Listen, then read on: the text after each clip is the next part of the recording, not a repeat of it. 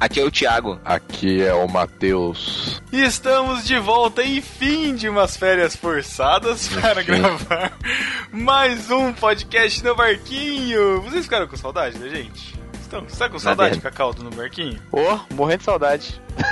Nossa. Deixa eu falar uma coisa, cara. Na verdade, é porque o No Barquinho resolveu, durante esse período, fazer um cosplay de podcast 2 em 1, um, entendeu? Tá certo. Nessas férias forçadas.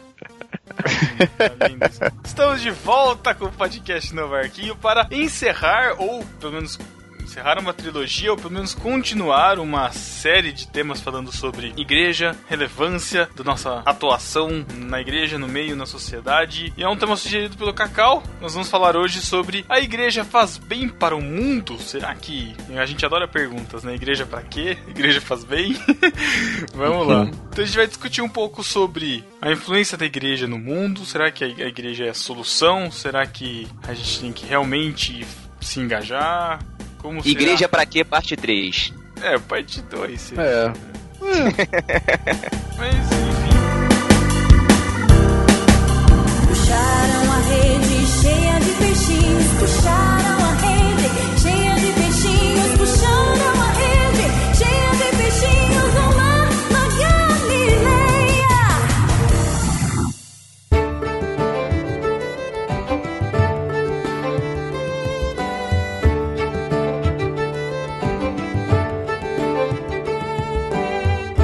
Estamos de volta e vamos então discutir o papel da igreja no mundo.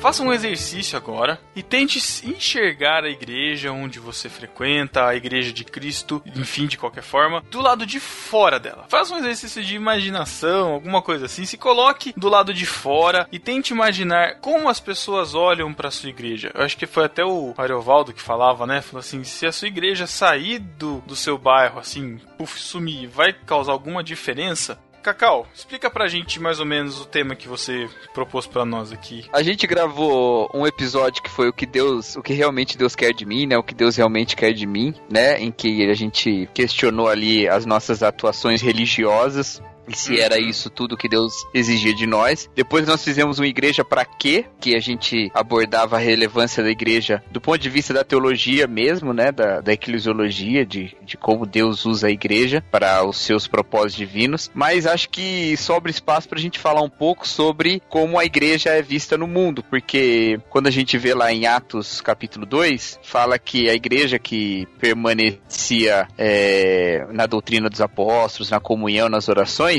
ela caía na graça de todo o povo, né? Uhum. Então, essa igreja, ela não só parecia ser relevante para os membros dela, mas também para a comunidade do entorno, né? E isso hoje, assim, eu acho que se a gente sair na rua e perguntar para as pessoas é, qual que é a, a o que eles pensam das igrejas ou é, como eles, eles veem as igrejas do bairro, da cidade e tal. Eu não sei se a graça vai ser a, a reação mais, mais comum que a gente vai encontrar, né? Talvez seja uma então, desgraça, né? Sei lá.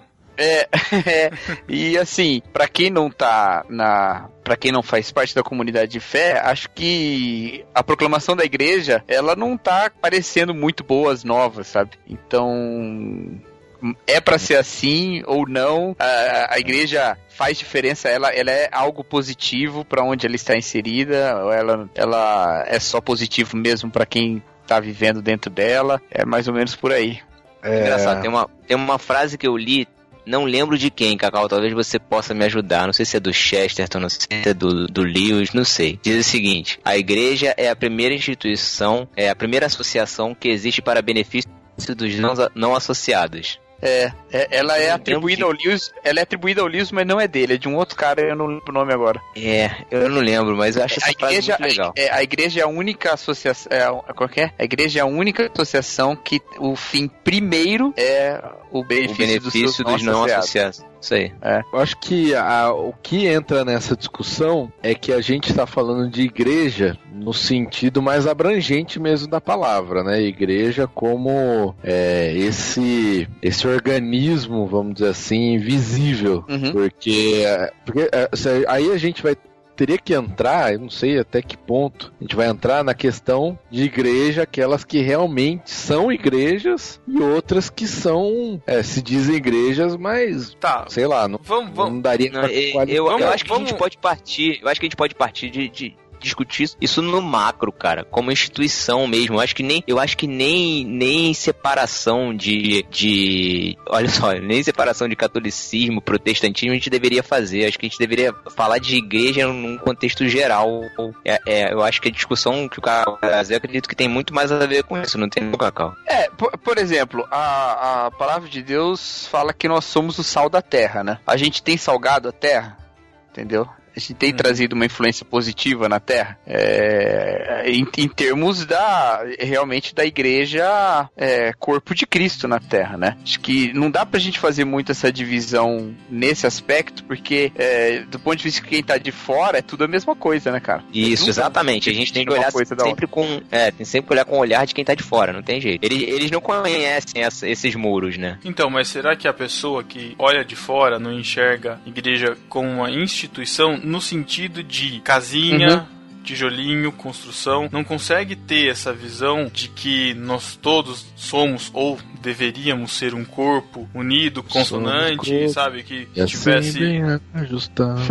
isso, igual essa música mesmo. Totalmente ligados, unidos, vivendo em amor, uma família sem qualquer falsidade, vivendo a verdade, expressando a glória do Senhor. Será que, é, até, até mesmo pra gente, e, eu acho que é um pouco difícil de enxergar isso, porque quando a gente enxerga que eu sou corpo de Cristo, sou parte do corpo de Cristo, e não a igreja como uma casinha, é, muita responsabilidade vem pra cima de mim. Então, eu acho que, se pra mim é difícil, pro outro eu acho que também é difícil. E eu acho que dependendo do, do, do, do foco que a gente for dar, eu acho que, a gente- que seria legal a gente pegar duas visões. É, eu não consigo fazer coisas eu sozinho, como sendo representante do corpo, eu, po- eu consigo faz, chegar em algum lugar, mas em reunião com outra parte do corpo, ou com uma, uma, uma grande. Um, um conjunto, eu consigo fazer mais. Se é que a gente tem que fazer, se é que a gente faz, enfim. É, eu acho que a gente precisa dar um passo atrás. Assim, primeira Tá. coisa, é, é propósito da igreja fazer bem pro mundo para aqueles que não se unem a Jesus Cristo na fé? É uma pergunta complicada. É, porque a primeira, a nossa primeira, é, a primeira crítica que a gente vai sofrer nesse ponto é que a igreja sonha com um mundo em outro plano, ou ela busca uma vida perfeita em outra, outra terra, né, novos céus e nova terra, e que portanto ela pode muito bem dar de ombros para essa terra, né? E, e aí, é, a igreja, a, a gente corre o risco de ser alienante, alienado por esse discurso escatológico. É, eu acho que a gente deveria dar esse passo atrás primeiro, né? É, eu, eu acho se a, gente, que... se a gente resolver aqui que não, que a igreja tem que fazer bem mesmo, é pra quem, pra quem se batizou e pronto, e a gente encerra o podcast agora e Não, vai dormir. se- É. Olha só, olha só, mas aí a gente tem que definir o que é fazer bem. Porque pregar o acho que o primeiro fazer bem que a igreja faz pro mundo, deveria fazer, é a pregação do evangelho exatamente para quem nunca ouviu do evangelho. Uhum, Então, sim, a claro. obediência a- ao chamado de Jesus Cristo é o fazer bem ao mundo primeiro, a prime- em primeiro lugar. É o evangelho. É, é a melhor notícia que um ser humano pode receber é de que ele é pecador, merece o inferno, mas que Jesus Cristo morreu na cruz para salvá-lo e ele tem a salvação pela fé. É, esse é o primeiro bem que a igreja pode fazer e deveria fazer. A gente não faz, né? a gente a gente proclama pouco o evangelho, a gente coloca outras coisas na frente da proclamação do evangelho. E se tem um bem que a gente deveria fazer é esse. Por que, que a gente faz deveria fazer esse bem? Por causa da esperança lá da frente que nos move a fazer agora. Então, mas aí, é, se esse é todo o bem que a igreja faz, a esperança de melhora na vida, em termos de dignidade de vida, ou de, é, é, de vida mesmo, em oposição à morte, né, de uma vida viva, ao invés de uma vida morta, ela fica também pra depois da morte. né? Não, ela não claro que fica não. pra agora. Claro que Sim, não, cara. não, eu tô não, calma, eu tô falando que se esse é todo o bem que a igreja faz, Não, não, se esse deixa- é todo, entendeu? eu Eu sei que não, eu sei que você não pensa que é, Thiago. Eu só tô falando, eu tô Não, usando ele tá, ele tá gente- jogando de advogado Não, não, eu sei, diabo. eu sei. tá- Bom, eu sei, cara, mas vamos a jogar na realidade. entendeu? Vamos jogar na realidade, vamos jogar na Uhum. realidade. Olha a quantidade de bem que uma igrejinha da favela faz. A quantidade de pessoas que essa, que essa igreja tira, por exemplo, do alcoolismo e dá um, um novo sentido para essas pessoas. Isso, É, é, exato esse ponto. E- É. Inclusive, é uma das coisas que as pessoas hoje, por ter uma visão, não essa visão da igreja, que é, quem tem essa visão somos nós que estamos, estamos dentro, né? Mas como a gente tá pensando com quem tá de fora, as pessoas não conseguem enxergar isso. Tanto é que quando se fala, por exemplo, de isenção de impostos para a igreja, é, esse tipo de agenda que até alguns políticos promovem, as pessoas já, já reclamam, já falam, Sim, mas por sim. quê e tal. Mas até a própria sociedade só tem isso porque se enxerga que a, a igreja, e aí não é só evangélica, mas a igreja tem um papel e presta um papel social importante. Por a Filantrópico, igre- né? Filantrópico. Ela, ah, por isso que existe esse tipo de isenção, esse Uhum. tipo de é, estímulo para acontecer. Mas hoje, Hum. Não sem, para as pessoas não enxergarem isso, é visto com maus olhos, né? Agora, deixa, eu, deixa eu entrar num- numa outra, numa outra questão, porque a gente tá falando de filantropia, de ajuda ao necessitado, enfim, nesse, nesse sentido. Mas tem uma, uma ajuda, uma, uma, um, um fazer o bem pro mundo, que é uma coisa que a gente mal discute no nosso meio, na, nossa na, na igreja, enfim, que quando nós, a partir do momento que nos vemos pecadores, somos justificados e somos santificados, a nossa vida começa a mudar. Então os nossos valores mudam, a nossa nossas atitudes mudam. O que antes eu fazia de mentira, eu deixo de mentir. O que antes eu roubava, eu deixo de roubar. O, o- a atitude injusta que eu tinha, agora eu busco justiça. É, isso também eu tenho que esperar de é, essa atitude do cristão, que acho que é muito mais difícil de se expressar pro mundo, eu acho que isso também faz parte de um a igreja faz bem pro mundo. E, e eu acho que isso é uma das coisas mais difíceis da gente ver, de é, crentes lutando por um- um- uma situação de justiça, de justiça seja social, enfim, de qualquer situação de justiça, de evitar de falar mentira, ou mesmo de ir lá e pedir perdão numa situação, ou de. Vocês entendem? Esses pequenos valores que Uhum, uhum. não se manifestam numa atividade pública, entendeu? Não, é- Uhum, não, uhum. não é um, um sopão que você vai fazer lá pra ajudar o carinha. É algo que no, no- no todo dia você vai trabalhando, você vai é, exercitando e que eu acho que é o mais difícil da gente ajudar, porque apesar de fazer bem, não é bem o que o mundo quer. Não sei. É, então, é, é, a gente caminha, acho que na mesma página, nós quatro. Porque, assim, é, uma maneira da gente responder essa questão nossa a respeito da igreja fazer bem do mundo é tentar equiparar a igreja à, à mera filantropia, né? Então, botar a igreja pra simplesmente dar conta de todas as mazelas da sociedade é, e, sendo assim, ela se justifica. Vamos dizer assim, a sua existência é justificada. Acontece que a igreja não é isso, né? Ô, Cacau, eu, eu, eu quero discordar de você, cara. Quando eu falei Eu nem lá... terminei de falar. Não, cara, você tá dizendo que a gente tá na mesma página nesse sentido. Eu acho que não. Quando eu Mas falei eu nem lá atrás, falei qual que é a página.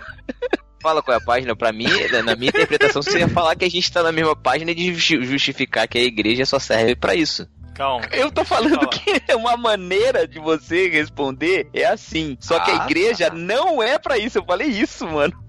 A igreja não é pra isso. Ela não é isso. É, esse pessoal Já- de internet que não consegue interpretar texto. Senão a gente substitui a igreja por uma. A gente substitui a igreja por uma escola, por um hospital, né? E, e a igreja não é isso. Ela, ela anuncia uma coisa para além da, da mera solução das mazelas é, atuais, né? E ela traz respostas existenciais, ela traz um, um- uma mensagem de preenchimento espiritual com Deus mesmo, né? Agora, isso é, se manifesta, eu acredito, Pedro, assim, com novos valores, como você disse, que transformam o caráter da pessoa e é, com um altruísmo que nos leva a sentir a dor de quem sofre. Né? Uhum. Então, é- é- mas isso é uma, é uma consequência, um desdobramento da mensagem que a gente vive, né? É, se a gente ignorar essa mensagem, a gente é, cai nas mesmas ações da- das organizações seculares aí, né? Por isso que eu acho que a gente tá todo mundo na mesma parte. É, ah, e agora sim. Eu- o que- o que eu ia dizer, quando eu disse lá atrás, ah, por exemplo, as igrejinhas de bairro, é, de, de periferia, né, daquele lugar bem pobre, transformam a vida de um cara, é, é, tiram o cara da sarjeta ou parar de beber, não não por uma, um mero alcoólico, se fosse um alcoólico anônimo. Ele dá um novo sentido de vida pro cara. O cara chegava em casa, batia na mulher, ele vai pra igreja, ele ouve que a mulher, que ele tem que cuidar da mulher como Cristo cuidou da igreja. Isso dá um novo sentido, isso dá uma nova cosmovisão pra esse cara. Óbvio que talvez em níveis diferentes, né, é, de de maneiras diferentes, mas o evangelho ele abrange a todo mundo Uhum. Em todos os lugares, ele abrange a todo mundo. Então o evangelho dá uma, no- uma nova cosmovisão pro cara. E- O evangelho transforma a ética dele, né? Dá um, dá um novo sentido pra ele viver. Ele passa a ver, como o Pedro mesmo falou, os valores. Então não é uma mensagem vazia de que ah, pare de fazer isso. Óbvio que a gente tem isso e a gente até luta contra isso, né? Esse faça por fazer, né? Ah, você vai pra ser salvo. Não- É uma coisa que a gente luta contra. Mas que o evangelho transforma a ética de uma pessoa, isso é claro.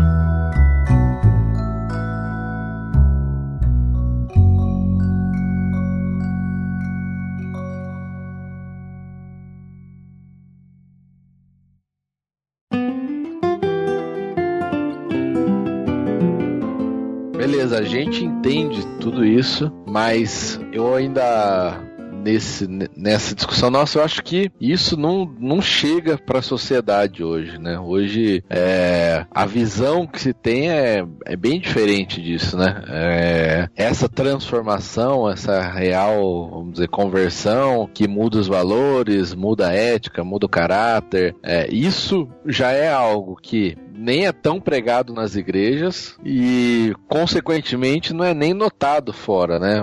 Hoje o evangelho é tipo meio que um, um acessório para muita gente. É, muita gente ouve música evangélica, ou pode ser católico também. Muita gente dá RT lá no, no padre lá, legalzinho que canta. É, mas, tipo, não, não significa mais que você fazer parte de uma igreja, você é, vai ter uma vida diferente, sabe? Com valores diferentes. Você nem tem muito mais esse convite. A gente talvez seja de igrejas que são minoria nesse sentido, né? De que ainda pregam essa transformação, essa necessidade. Então, por isso que a, a visão de quem tá fora não chega nisso. Para eles, a igreja não faz bem, porque ela vai, ela vive, parece, de impor regras, né? Impor os seus conceitos morais e, e impor da pior maneira possível, né? Querendo impor através de leis, através de influência política e não dessa forma que a gente está falando, que é na conversão, na transformação e a partir daí você mudar os seus valores. Mas, então aí eu faço uma pergunta. Eu vou fazer o papel do advogado do outro lado também. É, Advogado Jean Willis. então, é, duas perguntas em uma aí. Primeiro, eu, como não cristão, não vejo essa relevância toda que vocês estão falando. Então, como que, por que que eu não posso substituir a igreja por uma escola que ensine a cidadania, por exemplo, né? Que que pré, que ensine valores de boa convivência e de é, é, respeito mútuo e tal. Segunda coisa, se também eu não, eu, eu não vejo toda essa diferença, mas você tá falando que muda o caráter, por que, que eu não posso dizer então que outras religiões que trazem um código moral também elevado como o cristianismo não podem ser tão boas quanto a igreja, quanto a religião cristã? Entendeu as perguntas? Hum, Mais ou menos. Como, como eu posso colocar a igreja como como eu, é, como eu posso colocar a igreja como algo bom e essencial se eu posso substituí-la por uma escola que ensine cidadania e respeito mútuo, ou até por uma outra religião que tenha o mesmo padrão moral que a, que a fé cristã, porque a moralidade das religiões varia bem pouco. Quem Ah, falou isso é- pra você? A primeira Quem disse isso pra você, Cacau? Oi, quem disse isso o quê? Quem foi que disse isso pra você? Quem disse isso o quê? Meu Deus. Uma pergunta. Ué, isso tudo que você acabou de afirmar, quem foi que disse isso pra você? Nada, eu tô, eu tô contra-argumentando.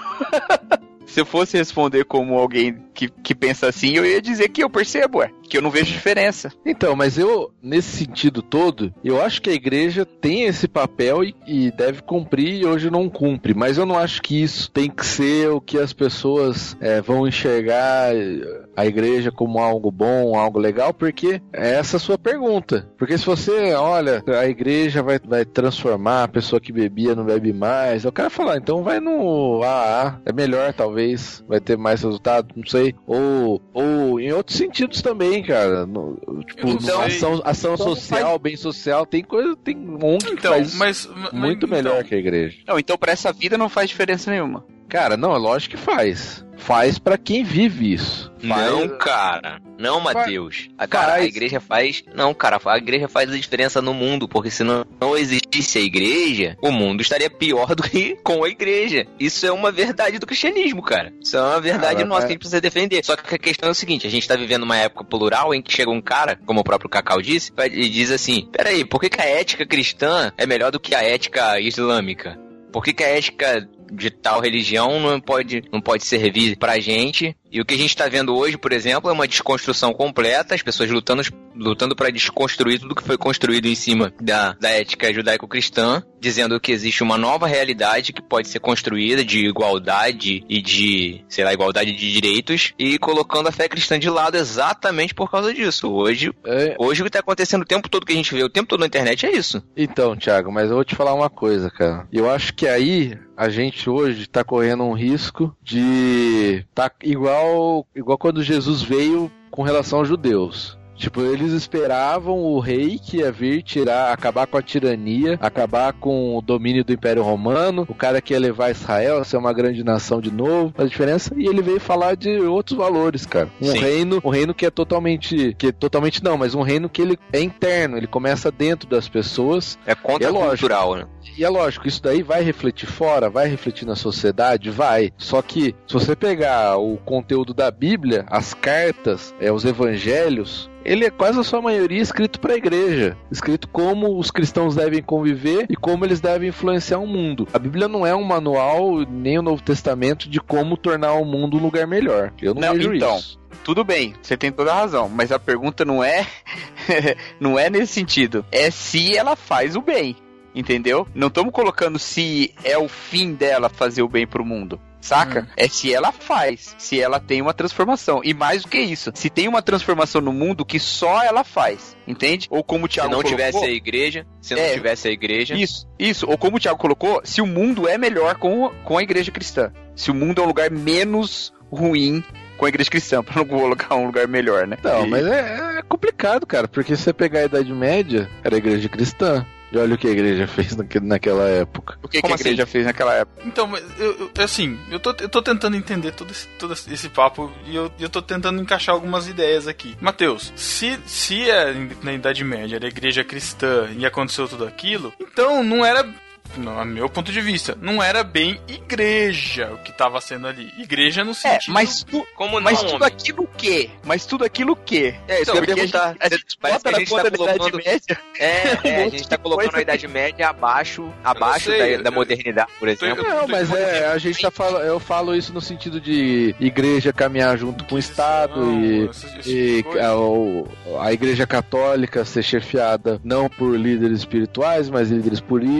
Políticos e toda essa influência, Inquisição, é, por aí só Lógico que que não é tudo, tudo jogar, jogar no lixo, né? Mas. É, é, mas, mas olha só, ainda assim, na Idade Média, você teve, por exemplo, a igreja exigindo que os senhores feudais parassem de guerrear entre si por serem eles cristãos, colocando a paz de Deus entre eles. Continuaram guerreando com os pagãos lá, né? Mas entre eles a igreja permitiu que isso parasse. Uma coisa que não era, não fazia sentido no ponto de vista das tribos é, é, bárbaras que dominaram a Europa naquela época. A igreja, ela deu origem à universidade durante a Idade Média. Isso que eu ia falar, A igreja, falar. ela, ela pregou um novo valor em resistência, isso é muito interessante, porque o cristianismo ele tem uma mensagem tão incrível que ele cria o valor para o domínio, vamos dizer assim, para a liderança, ao mesmo tempo que ele cria o- um padrão de justiça que critica essa própria liderança e surgem movimentos buscando mais justiça. Então, enquanto a igreja vivia de ostentação, surge um movimento monástico durante a Idade Média. Monges vivendo uma vida de, de pobreza e clausura e tudo mais. Então, eu acho que, inclusive na Idade Média, a, a presença da, ainda que, que talvez pulverizada, mas da pregação cristã fez com que o mundo fosse menos pior do que poderia ser. Eu acho, pelo menos, né? É, é difícil. Mas você, eu vou aceitar porque você é professor de história.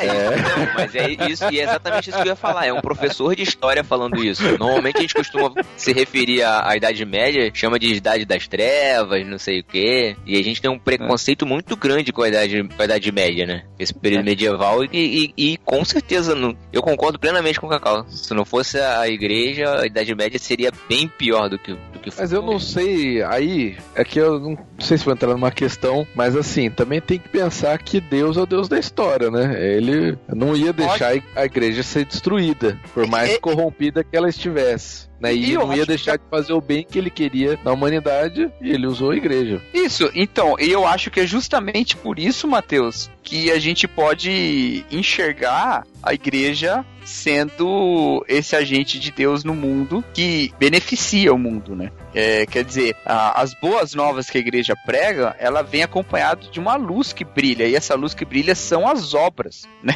Essas obras, é- essa luz que brilha, que são as obras que são vistas, elas brilham para a escuridão, ou seja, elas atingem os lugares escuros, onde não tem a luz. Ela é emissora de luz para quem recebe, né? E, e não, não tá, o texto lá não tá falando de mensagem, tá falando de obras, obras que são vistas pelos homens. Então, de alguma forma, a igreja, é assim, é, quando eu pensei em algumas dessas questões, eu pensei no hoje, porque se a gente for pra história, eu acho que fica mais fácil ver o bem. Eu tô mais preocupado com o bem que, que a gente faz hoje, porque hoje o negócio tá pegando, entendeu? se a gente olhar pra história, a gente vai ver a mensagem cristã valorizando é, os que tinham algum tipo de deficiência, que não eram valorizados, eram abandonados antes, e é a mensagem de Jesus Cristo que os valoriza. A gente vai ver colocando a mulher em um outro nível, e isso a gente tem efeitos até hoje na história é, do Ocidente, né? A gente vai ver é, um outro tipo de relacionamento entre escravos e senhores pregados pela igreja e estabelecendo um novo padrão de convívio da sociedade. Na história, eu acho que o exemplo fica muito exemplo pra gente usar. Agora, no presente, é que É.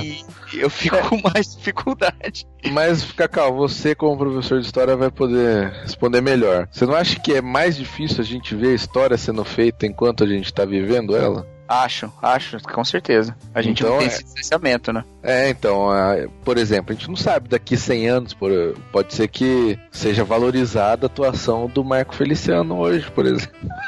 Não, então, mas a gente pode parar. Pra defender é, os valores. eu Não, mas você lá, tem cara. razão. Você, você riu aí e Pode você ser sabe um que- negócio ridículo pra gente, entendeu? Você Mas- sabe que eu tenho um problema, assim, muito grande com o Marco Feliciano.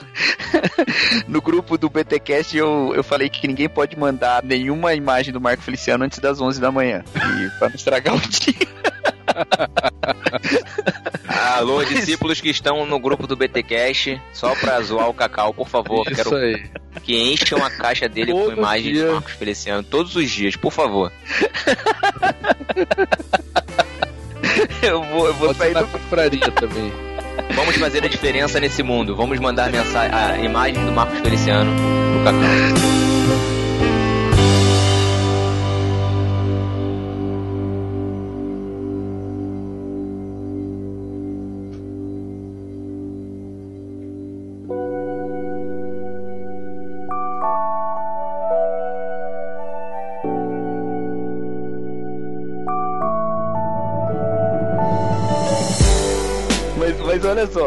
Mas você levantou um exemplo muito bom, Matheus, eu acho. Porque, de fato, assim, em algumas coisas a gente não consegue mensurar. Mas a gente pode parar. E, e isso aconteceu também na história, né? A gente pode parar e fazer uma reflexão sobre o momento atual e ter um distanciamento, né? Um distanciamento que é lógico, é metodológico, não é real, mas a gente tomar pra gente olhar, né? Então, eu acho que a gente consegue parar agora e ver é, se, se a gente faz bem pro mundo, se a nossa é, mensagem cristã é, eleva o padrão né, de, de, de convívio dos seres humanos ao ponto de ser uma luz que brilha e que, e que orienta os que estão perdidos na escuridão, ainda que eles não emitam essa luz nunca, né? E se há ainda carências ou espaços onde a igreja precisa penetrar, quer dizer, uma urgência para a igreja anunciar um novo homem, sabe? É, E eu acho que dá pra gente fazer isso agora, né? Uhum. A gente dar, dar um passo e olhar assim. Tentar olhar de fora, né, o que tá acontecendo. É. É, eu acho, por exemplo, uma das questões que eu acho que a igreja peca muito, principalmente na nossa sociedade ocidental, que é algo que aconteceu na Europa, é, esse esfriamento, né? E a gente querendo ou não, passa já um pouco disso aqui, é, é essa parte realmente da dessa missão que a gente estava falando no começo, que o Thiago estava falando da, é, da mensagem que a igreja tem de passar de transformação, né? De conversão, essa, essa parte espiritual. Acho que hoje a gente está com tanto medo dessa visão de que as pessoas têm da igreja, que a igreja faz mal, né? Que a gente está partindo para aquele outro lado. Vamos fazer coisas sociais, é, vamos lutar por tais bandeiras. O, o movimento da missão na íntegra, é, eu sei que não é, é um nicho assim, é, é pequeno se for ver perto do, do mundo de evangélicos que a gente tem, por exemplo, no Brasil, mas ele é influente, né? É, e, que, e assim, eu entendo que não é o foco, não é a parte social, mas eu acho que às vezes a gente está dando muito foco nisso, da igreja, nós temos que discutir tais assuntos que estão na, na agenda, é, sei lá, feminismo, pra te dar uma moral, Cacau. É. Feminismo, violência da mulher, é, homossexualidade. E a gente tá discutindo essas agendas, querendo ou não, tá se falando nas igrejas, né? A gente tem conferência, tem um monte de coisa. E de verdade, eu não sei se o caminho é esse pra igreja. Entendo. Então, Eu, eu, é, queria- eu só queria falar, só queria falar uma coisa. Mas isso, Matheus, pelo seguinte, cara, eu, eu, eu vejo que mesmo a gente fazendo esse exercício aqui, a gente cai num- numa tentação muito grande, cara. Quer se preocupar mais com a reputação da igreja do que com a reputação de Jesus Cristo, entendeu? Isso é um Acho que perigo muito grande que a gente corre. Eu acho É, que a gente não tem que se preocupar com nenhuma É, reputações. exatamente. Não, a reputação de Cristo é o nosso testemunho, cara. Não, não É tem o que nosso preocupar. testemunho. A reputação eu- de Cristo ele não, já é. construiu na história. É, eu acho que a gente tem que se preocupar mais é com a nossa identificação com Cristo. É. né? Com, com- por, por- pelo nosso, pro nosso próprio bem, inclusive, Sim. não pro bem de claro, Cristo. claro, né? claro, claro. Mas, eu eu- cê- cê- mas você entende o que eu tô querendo dizer? A, a gente, a gente defende muito. é, a, a gente corre, corre o risco de tentar entrar em categoria, responder a- as categorias é, sociais, sei lá, não com a mensagem do evangelho, entendeu? Uhum. Então, só a que gente, aí que é o a negócio. gente responde a pergunta errada com, com a, sei lá, a resposta.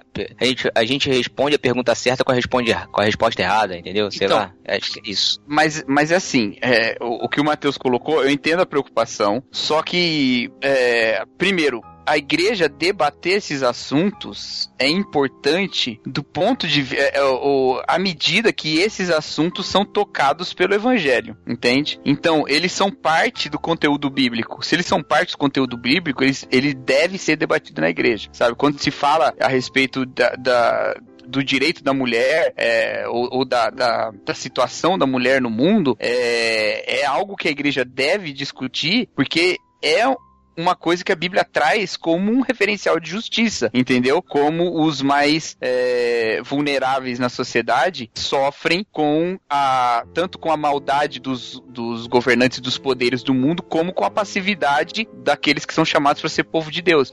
Para não cair no pecado da omissão, para não cair no pecado é, da injustiça. E, agora, você tem toda a razão, e eu acho que, que aí que a gente converge fortemente é quando a igreja esquece a dimensão transcendental do- da, sua, da sua pregação. Quer dizer, é, Deus, lá, lá em Isaías fala que Deus é aquele que tá distante, tá no céu, mas ele está, o mesmo Deus, que é transcendente, tá no céu, ele está com o pobre, com o aflito, com a viúva, entende? Então, quando a gente vai levar, é, é- é característica da igreja, no- na nossa pregação, levar Deus na pregação. E não só uma solução econômica, não só uma, uma, uma maneira, é, vamos dizer assim, é, é, mecânica de resolver um problema ali, mas Alívio encher a vida com o espírito. Inclu- Exato. Né, Não, não, não alívio de consciência, às vezes é uma, é uma preocupação genuína mesmo. Só que essa preocupação genuína que passa por um esforço humano e não pe- pela ação do espírito através de nós. Por que, que eu digo isso? Porque no Brasil a gente tem um monte de campo pra gente atuar de maneira social como igreja. E a gente tem um corpo de voluntários e de, de, de- e de organizações é, beneficentes no Brasil gigantesco, gente que ajuda um monte de gente. E é uma tradição de muita gente aí, de muitos setores da sociedade se envolverem com as mais diversas causas no Brasil. Ainda assim, é, Agora, se você pensar em outro país, se você for um cristão na Suíça, da pregação do, do das boas novas, no lugar onde você não tem pobre. Uhum. Entende? Eles precisam menos de Deus? Não, eles precisam tanto de Deus quanto. Mas o que, uhum. que tá uhum. faltando? Tá faltando esse espírito que enche a sociedade. E, e aí o que eu, que eu acho lindo a, a essa ideia, né, de que o mesmo movimento de Deus que enche a nossa vida de sentido, ele reconfigura as nossas relações dos seres humanos ao ponto de nos encaminhar para uma relação de justiça, né? Então, quando ele chama lá o povo de Israel, ele estabelece uma lei muito elevada, muito mais elevada do que a lei dos povos ao redor, e dizendo coisas do tipo: olha, cuidado com o estrangeiro, porque você foi estrangeiro no Egito também. Olha, presta atenção, se alguém tiver fome e entrar, pode colher do seu campo, mas não pode encher o saco, colhe só o que cabe na mão, porque você ele tem o direito de comer dessa terra, porque quem deu fui eu. E, e essas coisas que vão surgindo na lei de Deus, que são palavras é, é, que só fazem sentido se você tem que prestar conta diante de Deus. Hum. Se você tivesse que prestar conta diante de um poder, ou mesmo da ideia de uma justiça social, você não, não conseguiria fazer isso. Não, é, é exatamente isso, Cacau, que, que a gente acho que a gente tá meio perdido nisso. Uhum. É o que eu falei, quando eu falei que a Bíblia, se você pegar, ela é algo para os cristãos, né, hoje. É um manual para os cristãos. É, e às vezes a gente, como igreja, a gente está tentando pegar esses princípios da Bíblia e querendo empurrar para quem está fora. Uhum. Sendo que a Bíblia não foi escrita para quem está fora. Como você falou, ah, tem o direito da, do estrangeiro, o direito da viúva, o direito não sei o quê, que nós devemos uhum. lutar por isso né? Mas Sim. nós que estamos, estamos dentro. Tem um esse, esse manual. E a gente tá mas tentando até, pegar isso e jogar para fora. Mas, uhum. mas até que ponto, mas até que ponto a ética cristã influenciou o nosso jeito de pensar, o jeito de tratar o estrangeiro, o jeito de tratar a viúva? Em outras sociedades, em, outra, em outras culturas, essas pessoas eram desprezadas, cara. Quem trouxe esse cuidado, quem trouxe essa atenção foi o cristianismo. É, então, não, mas a... o, o, que o Mateus está falando é que é, é, é, o cristianismo, mas partiu da, da obra dos cristãos, né? Uhum. É, a partir da, a partir da não, uma, não uma teonomia, né? Não é uma. É, exatamente. Não, é, é o cuidado, é, a gente tem que ter esse cuidado gigantesco, né? Pra gente não mas cair. É, é, mas é por isso que eu tô falando, tô puxando pra esse sentido de, da evangelização.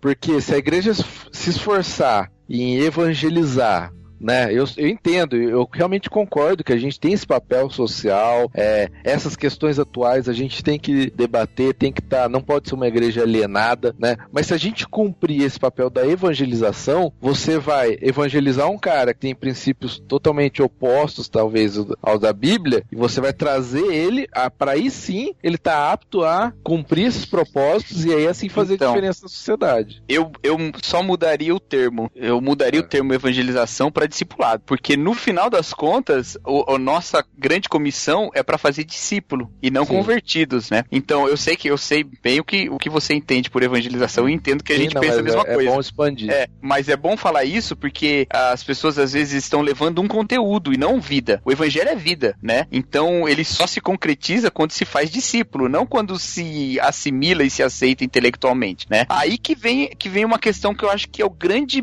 bem que, que a igreja faz pro mundo é anunciar primeiro esse sorgimento de todo mundo, entendeu? É, é, você vê Paulo escrevendo, escrevendo a sua carta, Paulo, apóstolo, escrevendo epístola e dizendo: ó, essa parte aqui é pros escravos, entende? É uma coisa assim, que, que, que pro pensamento grego, o escravo era uma ferramenta animada. Ele não era um, um, alguém. Tá certo que os romanos tinham um pensamento um pouco diferente já disso, até no direito romano. Mas mesmo assim, sabe, esse nível de, de igualdade dos seres humanos em seu valor diante de Deus, é só o cristianismo que traz, né? O, o é uhum. Deus que traz a partir do, do, da lei de Moisés. E, e a gente tem essa esperança, a gente prega esse evangelho, a gente não desiste de ninguém, porque Deus não desistiu de ninguém, Deus foi até o final por todo mundo, e a gente fala, olha, nós vamos caminhar para andar com Jesus Cristo. E reconciliados com Deus em Jesus Cristo, a gente se reconcilia um com o outro.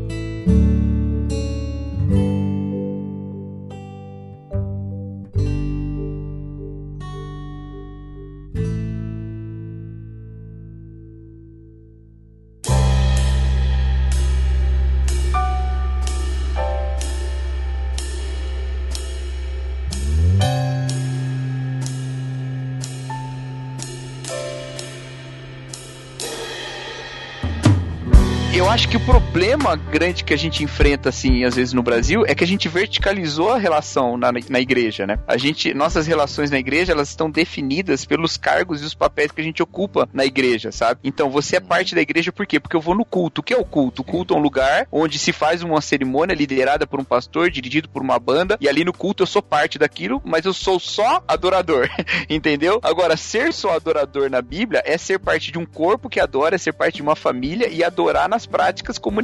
Sim. E juntos, no bem que a gente faz um pro outro. Então, a igreja ela não vem fazer a redenção do ser humano como uma abdução de um extraterrestre, aquele facho de luz que cai em cima de um só e leva pro céu, né?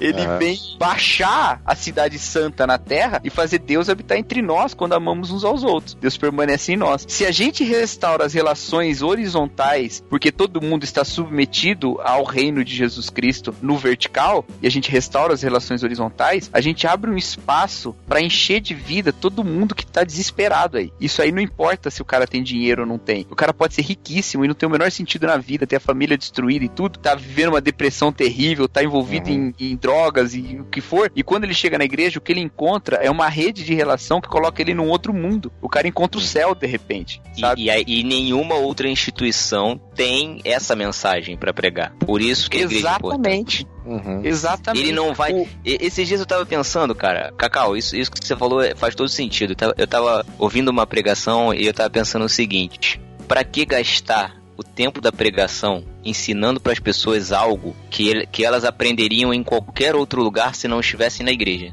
Uhum. A mensagem do evangelho era tão única, mas tão, tão, tão singular. Se o cara for em qualquer outro lugar que não a igreja, vamos dizer assim, Uhum. não tô falando de lugar exatamente, né? Mas se ele conviver com qualquer outra pessoa que não com, com um cristão que detém o, o evangelho de Jesus Cristo na vida, ele não vai.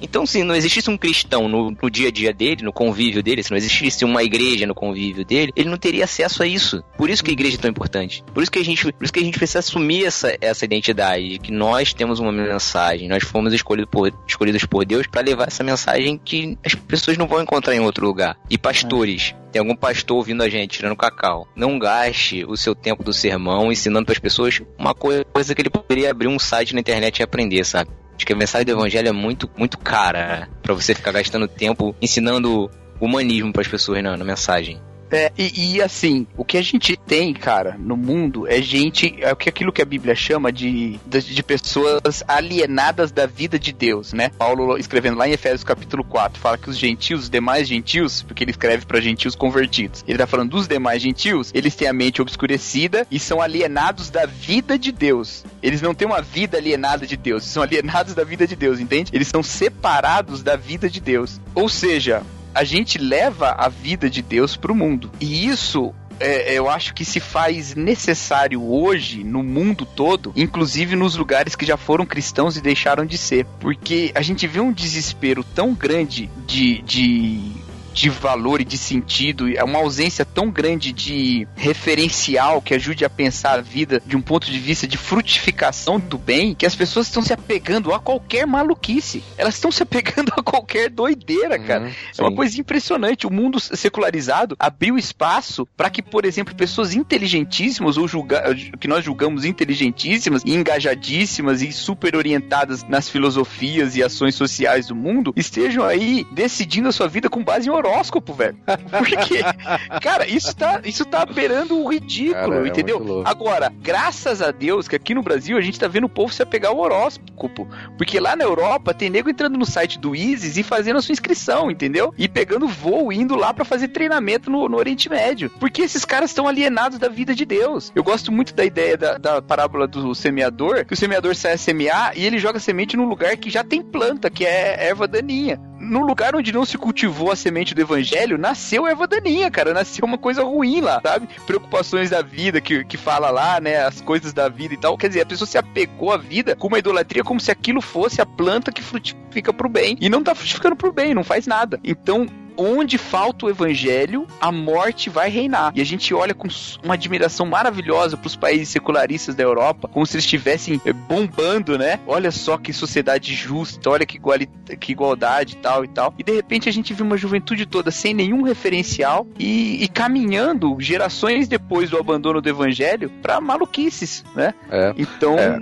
A- É, é uma reflexo. ideia de ocupar o vácuo, né? É o Espírito de Deus ocupando o vácuo dos corações, né, cara? É, a gente fica pensando tanto, né, que a mensagem do evangelho a gente tem que modernizar e a gente é combatido por causa de alguns valores que a gente acredita e prega, mas você vê a- o islamismo crescendo uma religião com muito mais radicalismo, é, entre aspas, assim, do que, o do que o cristianismo, né? E ocupando esses vácuos, porque você pegar a Europa, tá crescendo pra caramba lá, né? Você pega ah, os intelectuais, não sei o que, tá crescendo pra caramba o Islã. E se você for ver, comparar, é, sei lá, a idade da- dessa crença, né? As coisas envolvidas, tal, você não vai ver. Nossa, o Islã é uma daquelas, pô, aquela cientologia lá, né? Aqueles negócios mais doidos assim. Não, ele tem os moldes assim, tem os profetas, tem não sei o que, tem os moldes é, semelhantes ao do cristianismo, né? Uhum. Ou, ou- ou não do cristianismo em si, mas do.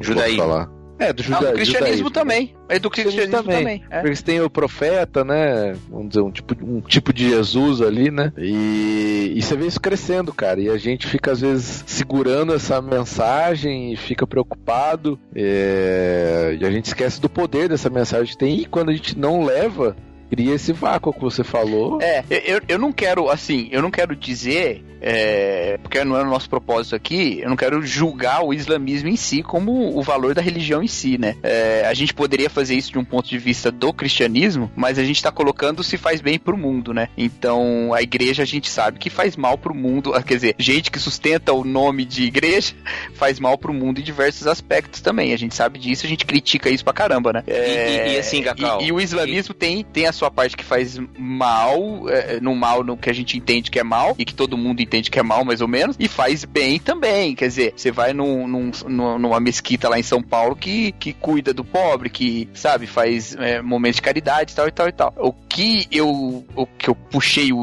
o ISIS aí é por causa destes que estão aderindo não ao islamismo, eles estão aderindo ao radicalismo. E assim, o radicalismo suicida que nem é religioso em muitos aspectos, porque esses caras muitas vezes nem são religiosos. Eles nem cumprem a religião do Islã. É só porque eles um sentido pra vida e pra morte naquilo.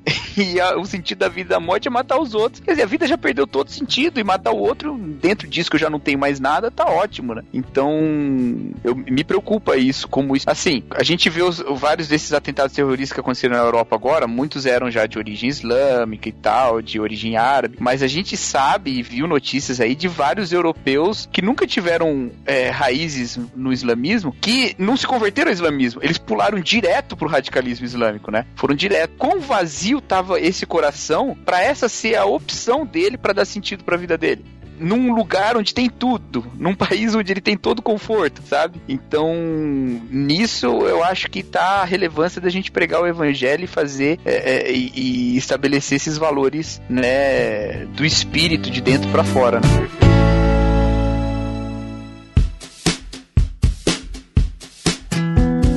Eu acho que você tá sendo muito tolerante, cara. Você fez um, um contraponto entre o evangelho e o radicalismo islâmico. Acho que, Uhum. acho, acho que a gente tem que demonstrar pro mundo a diferença entre o cristianismo e o islã, né? O islã é, é- é uma religião da justiça. O cristianismo é uma religião do, em que a justiça e o amor convivem juntos, né? É, não, mas, mas o, eu não tô. Claro, eu sou cristão. É, cristão Sério? ortodoxo, que acredita que o único caminho é Jesus Cristo. Mas Ortodoxo? Rapaz, muitas revelações nesse o que, eu podcast. tô, o, que eu, o que eu tô Só dizendo. falta falar é- que ele é calvinista agora. a, a, pra mim, a superioridade do cristianismo di- diante de qualquer, qualquer coisa é absoluta, do evangelho, né? É absoluta. Então fala assim, o não Islã está errado. O Islã está errado, eu não tenho problema de dizer isso. Olha! Mas, me choque. mas o que eu tô dizendo é o seguinte: é, pra gente tomar cuidado em dizer que o Islã. É diferente de dizer que o Islã está errado e que o Islã é um mal. Porque assim você coloca um monte de muçulmanos que são pessoas boas e que buscam fazer o bem como pessoas más. E elas não são pessoas Então, más. cara, É, então, cara, eu- quando a gente fala na nossa cultura, quando a gente fala na nossa cultura que, que o Islã está errado, a cultura automaticamente entende o Islã é mal. Essa Não, é a cara, grande questão. Não tem problema, eu só sei o que eu tô falando, entendeu? Porque, porque eu faço essa distinção porque, pra mim, o fenômeno que acontece dessa atração. E assim, eu botei o, o, Is- o ISIS, mas vamos tirar. Não precisa ser o ISIS. Pega aí é, a quantidade de jovens que, que têm se entregado nas drogas no nosso país. Quantidade de jovens Oh. jogando Pokémon GO. A quantidade. Matheus, boa, Matheus. a quantidade de jovens que decidem que a sua vida é, vai ter mais relevância se ele entrar armado numa escola e atirar nos colegas dele, entendeu? Esse tipo de coisa. Não, não precisa só, não, não precisa do componente islâmico, entende? É só pra denunciar o vazio do coração que atrai as pessoas para a morte. A morte de si e a morte dos outros. Então, e a gente esvazia a mensagem da vida quando a gente deixa o evangelho, substitui o evangelho pela religião, sabe? Substituir o evangelho pela religião é tornar o evangelho inócuo e igualar ele a todas as outras religiões. Então, quando a gente não encarna a adoração na, na nossa vida, quando a gente não, não vê que o culto racional a Deus é o sacrifício vivo, santo e agradável do nosso corpo, né? Que, que nos leva a cumprir a lei amando, é, a gente iguala o cristianismo com as mesmas intolerâncias, com as mesmas é, dificuldades do islamismo, do, do- de qualquer religião aí que seja que tenha suas correntes extremistas. Então, por isso que eu, que eu faço essa ressalva, sabe? É, Eu faço gente- uma ressalva diferente. Não, e, Pra e mim- tem outra coisa. eu falei que na história é fácil a gente defender a, rele- a relevância do cristianismo, mas em todos os momentos em que o cristianismo deu um passo de relevância pro bem pra, e pra transformação da sociedade para uma sociedade mais justa, dentro do próprio cristianismo teve movimento resistindo a esse avanço da justiça. Então, a gente deve tomar cuidado para não perder o bonde de Jesus. Jesus andando. Jesus? Tem- Caramba, A rapaz. gente tem que isso. E não nos apegar Jesus. E não nos apegar à religião que se amolda ao mundo. É, o, o- Cristo ele é um para sempre inconformado. Ele é inconformável ao mundo, né? Por isso que nós não nos conformamos ao mundo também. Então, todo momento em que a gente tiver que agir com justiça de Deus no mundo, vai ter gente dizendo-se mais justo do que nós para defender a mesquinhez e o egoísmo. E aí que a gente deve parar, olhar o evangelho e deixar o evangelho nos transformar. Mas deixa aí só um pouquinho além do que você falou, só pra deixar clara a minha posição, é importante. Uhum. Que eu acho que o Islã e qualquer outra religião é uma reli é um, faz mal, porque não é uma religião que conduz a Cristo. Então, pra mim, são não que as pessoas que fazem parte necessariamente são más. Não, não vejo isso sim, como acredita a Igreja Católica. Estão sinceramente enganadas, os né, Matheus? espíritas, é, pode ter gente sinceramente enganada que vai pro inferno também. Então, não. mas, Mas, não, mas eu não, pra mim é, é mal. É, isso é um mal pro mundo. Sim, eu acho também, assim, mais ou menos. Uma coisa é ser mal pro mundo, uma coisa é ser mal pra, mal pra pessoa, sabe? É, tem gente que está aprisionado, mas isso dentro da religião evangélica também. Quantas pessoas a gente conhece que estão Ah, presas sim. no legalismo, sabe? Elas estão presas no legalismo. Elas não fluem toda a vida que elas podiam fluir na graça de Deus, porque elas substituíram parte do evangelho por religião. Eu tava ouvindo uma mensagem do Tim Keller ontem. Cara, o Tim Keller é fogo, né, velho? Tim Keller Ele é uma ele é uma marreta de Deus, cara. Ele vem Isso aí, isso aí. Ele falou uma coisa assim, corações. Cara, ele falou uma coisa que incrível. Ele falou, ó, aqui na Redeemer, né, que é a igreja dele, a gente prega o evangelho, a gente fala que a gente é centrado no evangelho e tal. É, provavelmente se eu pegar e der pra vocês uma prova do evangelho, colocando lá as palavras, né, justificação, expiação, todas as palavras do que é o evangelho, você pode falar, bom, eu frequento aqui a Redeemer há muito tempo, já ouvi muito sobre isso, eu consigo tirar 10 nessa prova. E provavelmente você vai tirar 10 nessa prova. Mas isso é diferente conhecer o evangelho e de fato estar vivendo o evangelho. Porque enquanto você ainda vive a sua vida procurando o seu valor nas outras pessoas, né? Se ligando em relacionamento só porque você se sente desvalorizado, ou é, buscando fazer ações religiosas para tentar justificar uma culpa que você tem interna na si mesmo, é, é, intrínseca em você mesmo, você não tá vivendo o evangelho. Você tá aprisionado ainda por elementos do legalismo. Cara, se você pensar nisso, 90% eu acho da igreja, e eu tô falando sério, eu, não, eu, não, eu acho que eu tô chutando baixo até, tá ainda com elementos fortíssimos de legalismo que impedem que eles vivam, a, floresçam a vida toda que Deus tem pra eles. Isso significa que eles são maus pro mundo? Não, eles estão sofrendo no, no corpo deles mesmo a prisão deles. E eu acho que tem muita gente assim em muitas dessas religiões. Então são, ma são, são mal, sim, eu concordo com você, Matheus. Essas doutrinas são um mal mas nem sempre o mal pro mundo. É, às vezes um mal pra Ah, pessoa. sim. Mas às vezes até concedem certos valores que são valores importantes. Valores de comunidade, valores de justiça. Quem nunca ouviu falar que lá na, no Egito não tem roubo, né? Porque quem rouba é. Eu não sei se é no Egito, não sei onde. Que, que quem rouba lá numa dessas nações é punido na hora ali e, e pronto. Então eles têm muito mais segurança. É um valor bom que foi transmitido lá. E. E, e- mas a troco do que? A troco de uma prisão e de todo um conceito de que a gente vive num, num mundo de um Deus que tá o tempo todo nos julgando e não nos agraciando. né? É, é, essa realidade que você falou é, dessa essa pregação do Tim Keller é. Cara, eu sei que é uma das coisas que você, como pastor, e eu há muito tempo, você, é uma luta pra você tentar, parece que, tirar a pessoa disso. E muita gente, mesmo numa igreja que não prega isso, a pessoa ainda fica presa nesse tipo de, de sentimento, nesse tipo de legalismo, né? É, É. realmente. E eu fico Porque- imaginando das igrejas que já estão erradas, né? Na, na sua É porque no final existem duas religiões apenas no mundo inteiro. É a religião de Deus e a religião da serpente. A religião da serpente é a que diz que você tem que fazer alguma coisa para ser igual a Deus, quando na verdade Adão e Eva não precisavam fazer nada para ser iguais a Deus. A serpente disse que eles deveriam fazer e na verdade E que já eles foram precisavam concebidos iguais a Deus, né? Exato. Iguais assim, Eles- de imagem O que, que eles precisavam né? fazer para ser igual a Deus? Nada. A serpente foi lá e falou assim: ó, faça isso que então você vai ser assim. Então tem duas religiões. O cristianismo é a religião de Deus. Todas as outras são a religião da serpente, De onde que é o faça isso, para alcançar. Oi? De onde você tirou isso? De onde eu tirei isso? Como assim eu tirei isso? Você inventou isso? De onde você Claro que não, li isso na Bíblia, cara. Ah, daqui a pouco vai virar post no Facebook.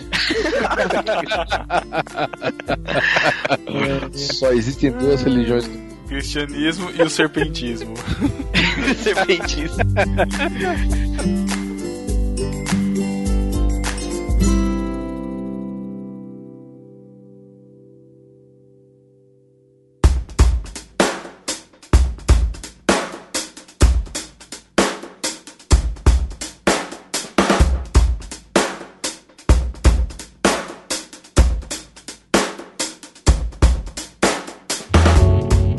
Assim, vamos para um cenário aqui.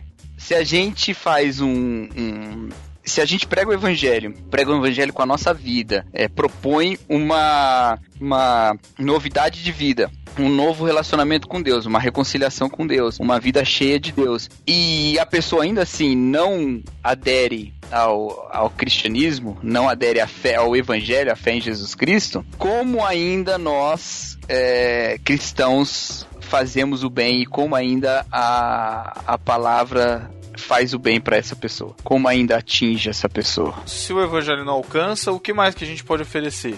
É basicamente isso. É, mas a gente oferece automaticamente, né? Não, não é, é, tá certo, Pedro, você falou melhor que eu.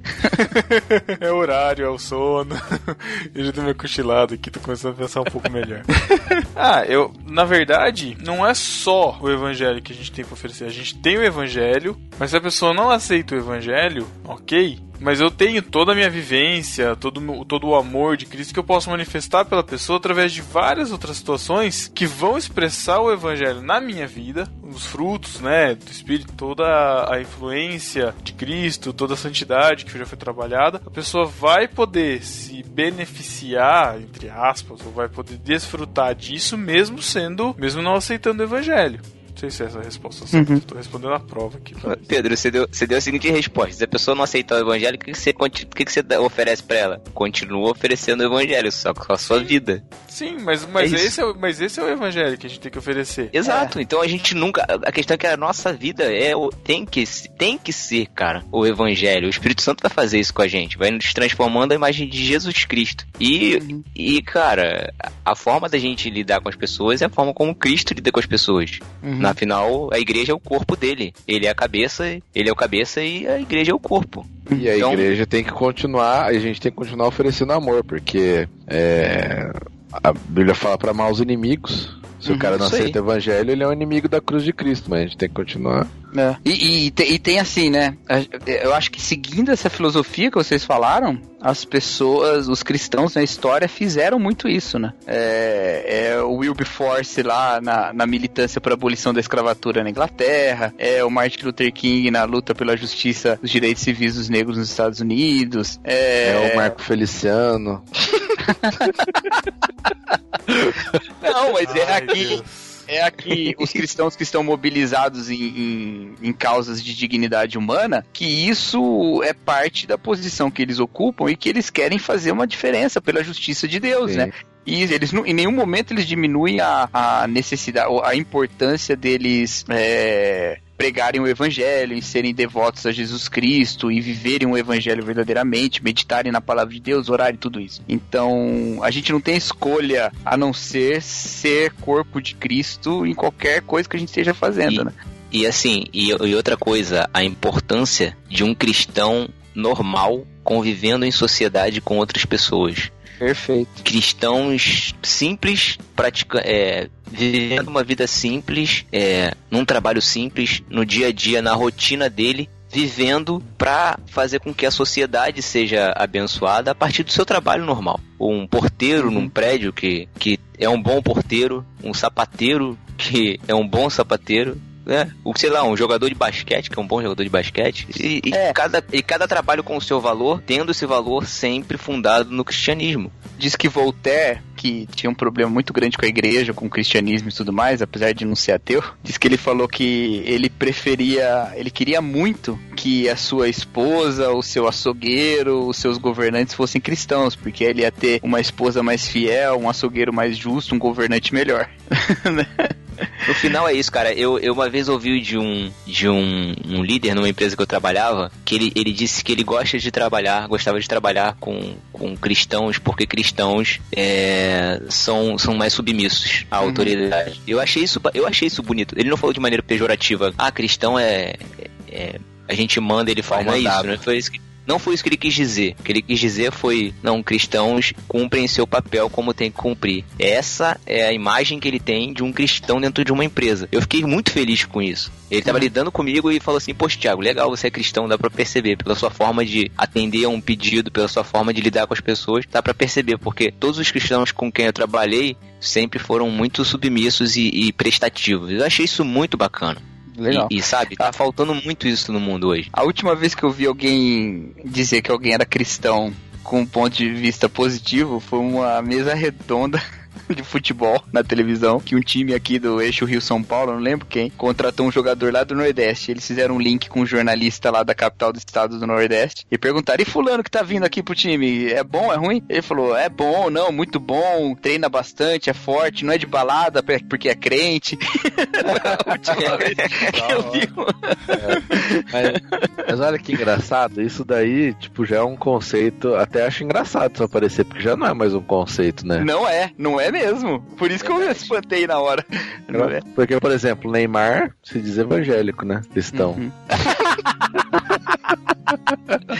Não, mas, mas isso aí é uma pergunta. O, o Neymar era, era crente, é, né? Brasileiro, tá? A gente não pode julgar também a fé dele, né? Mas assim, é, a gente vê alguns princípios que ele segue que não. não- sem querer ser hipócrita, porque a gente também é, é- Não, erra cara, um monte de É coisa. muito simples. Mas, mas assim, ele segue alguns princípios que não são estritamente evangélicos, né? Cara, Agora, olha o que ele fez com o Messi, cara. Aquilo é coisa do inimigo. Mas assim, por que, que a igreja brasileira não consegue imprimir um caráter de Cristo, cara? O que que tá faltando? Eu acho, eu acho, tenho minha opinião. Eu acho que tá faltando ensino da palavra na igreja, cara. Discipulado, Cacau, discipulado. Ah, eu, eu acho que falta, mas eu acho que eu acho que falta uma real compreensão. E Eu, eu- eu sei que isso é o Espírito Santo que vai fazer, mas eu acho que falta, de repente, até uma pregação do Evangelho de verdade, mas é um, é um peso.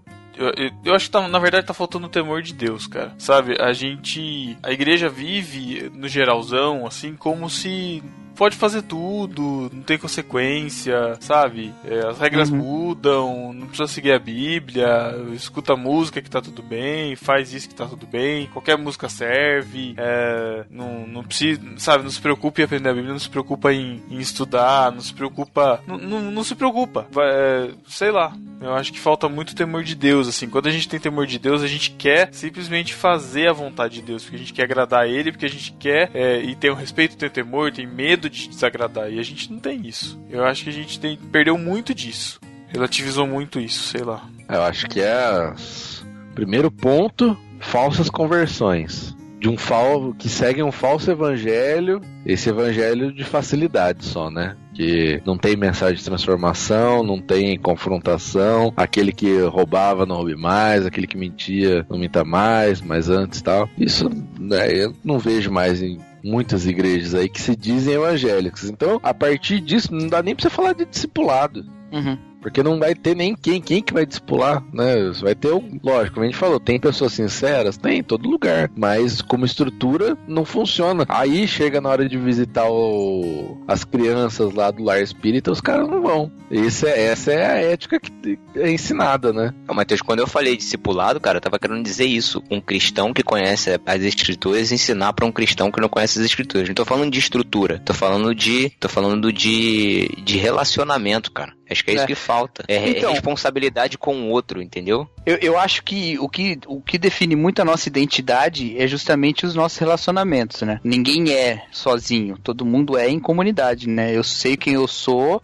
muito por causa das pessoas que me cercam e de como eu me relaciono com elas. É isso que me define também, né? E assim, uma- um novo homem. Ele é um novo homem numa família de novos homens. Então, o discipulado é essa vida que é transmitida, não é só o conteúdo que a gente passa a ensinar a Bíblia, né? Isso. Mas é, é ensinar a vida, essa reprodução de vida de Cristo que, que se liga ao próprio Jesus Cristo. Eu acho muito Isso. legal um texto bíblico que é, é, é muito louco essa ligação. Paulo escreve aos Tessalonicenses falando que eles vivem tão bem o que Paulo ensinou, lá em 1 Tessalonicenses 1, que toda a Caia e a Macedônia conhecem do Evangelho e Paulo não precisa acrescentar nada a eles, porque eles veem a maneira como os Tessalonicenses vivem. Então, olha só, os Tessalonicenses copiaram a maneira de viver de Paulo. Para os coríntios que estavam com um problema sério lá, Paulo escreve uma carta dizendo que queria estar lá com eles, mas que não podia, mas que vai mandar Timóteo para que, vendo, vocês se lembrem como eu vivia entre vocês. Olha só. Então, toda a ideia do discipulado é essa transmissão de vida que vai acontecendo e que vai acontecendo numa relação, o tempo todo em relação, né? A gente erra porque a gente não tem relação, a gente erra porque a gente não tem a Bíblia,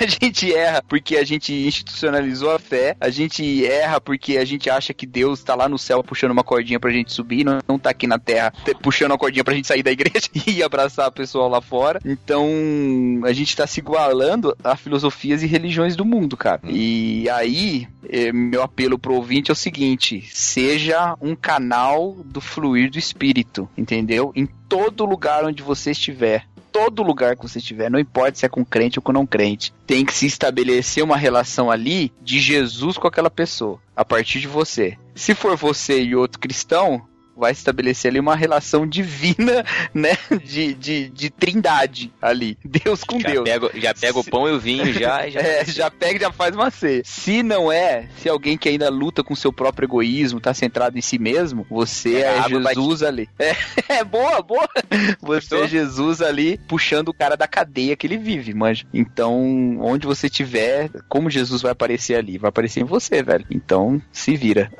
dando importância demais ao- aos sacramentos, Cacau. É, eu tô vendo, você tá. Tô virando presbiteriano, cara. Tá virando? Tá virando? ajuda. Tá lá, virando, Matheus. Tá virando. Ah, Tiago. O cara, ele, ele tem a mesma compreensão do batismo e da ceia dos presbiterianos. E os pastores preferidos dele são presbiterianos. O, o membro, o capitão preferido dele é presbiteriano, que é o Pedro. Você tá mais presbiteriano que eu daqui a pouco, cara. Acho que tá mesmo, porque o Pedro já. Isso aí é mole. Pronto, Isso aí é mole, isso aí é mole. pronto. Tiago. A igreja, a igreja é uma coisa linda, cara. A igreja é uma coisa muito linda.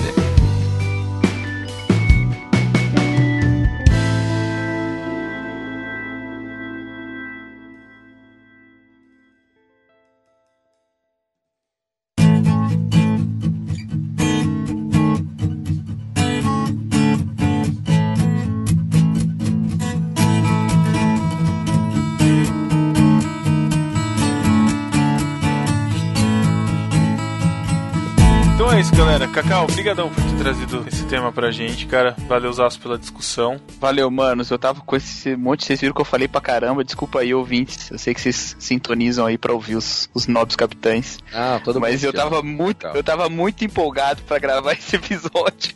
Eu tava tão empolgado que eu fiquei esperando uma hora e meia aqui pra gravar, mas a gente conseguiu.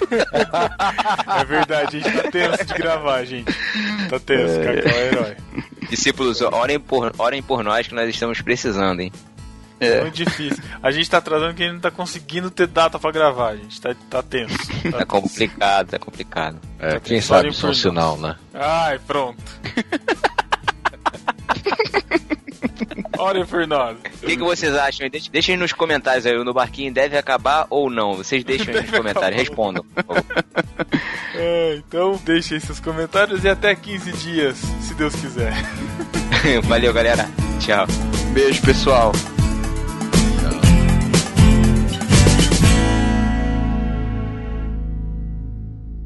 Você não sabe o que é uma epístola? Apresentei a pistola. Isso é uma heresia! Epístola é uma carta. Ouça agora Epístolas e Heresias. Epístolas e Heresias.